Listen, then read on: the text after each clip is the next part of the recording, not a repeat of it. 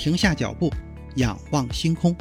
天文随心听，用好奇心带你去感受宇宙的浩瀚。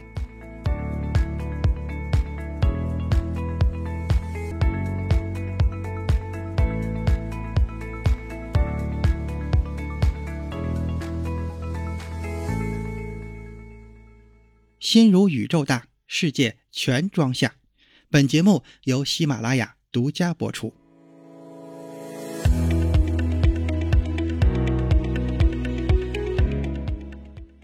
你好，这里是天文随心听第二季，欢迎订阅、分享、打赏，还有就是别忘了给咱们的节目投月票。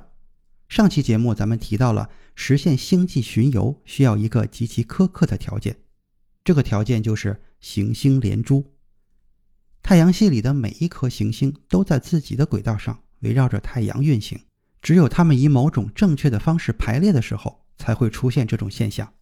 就像一颗颗珠子穿成一条弧线，从地球一直延伸到冥王星，这样的秘密通道每隔几个世纪才会短暂的出现一次，行星连珠也要一百七十五年才会出现一次。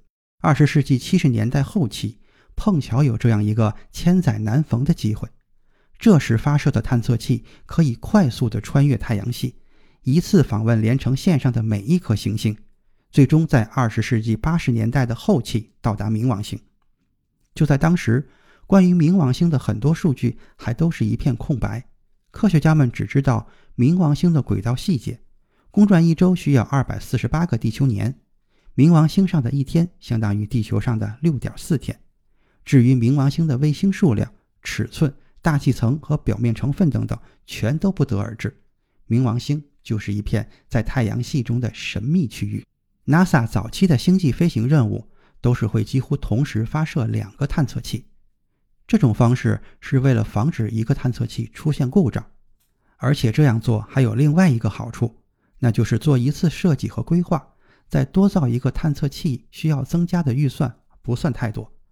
万一两个都能完成任务的话，所带来的收益比增加的成本要划算得多。但是这也有例外。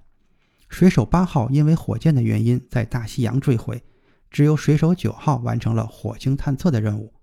还有就是水手一号的失败和水手二号的成功，水手三号的失败和水手四号的成功。同样，NASA 给星际巡游计划也设置了两组相同的探测器，每一组都访问三颗行星。第一组计划在1977年发射，飞往木星，然后转向土星和冥王星。第二组计划在1979年发射，目标是土星、天王星、海王星和冥王星。这么豪华的探测器配置所需要的设计、建造和运行的费用，放在今天会需要超过六十亿美元，而且执行项目也要持续十多年的时间，耗费惊人。碰巧的是，NASA 当时正在下调预算，这种天价的项目注定会被叫停在构想阶段。但是，行星的运行是有自己规律的，不会因为你不想花钱就会为你留着这样的机会。科学家们很快就意识到，能够实现星际巡游的机会在他们的有生之年仅此一次。于是，各路神仙纷纷开始拯救这次还没有开始就停止的计划。那么，这个计划最终能不能得到 NASA 的批准呢？这里是天文随心听第二季，更多精彩内容，请听下期。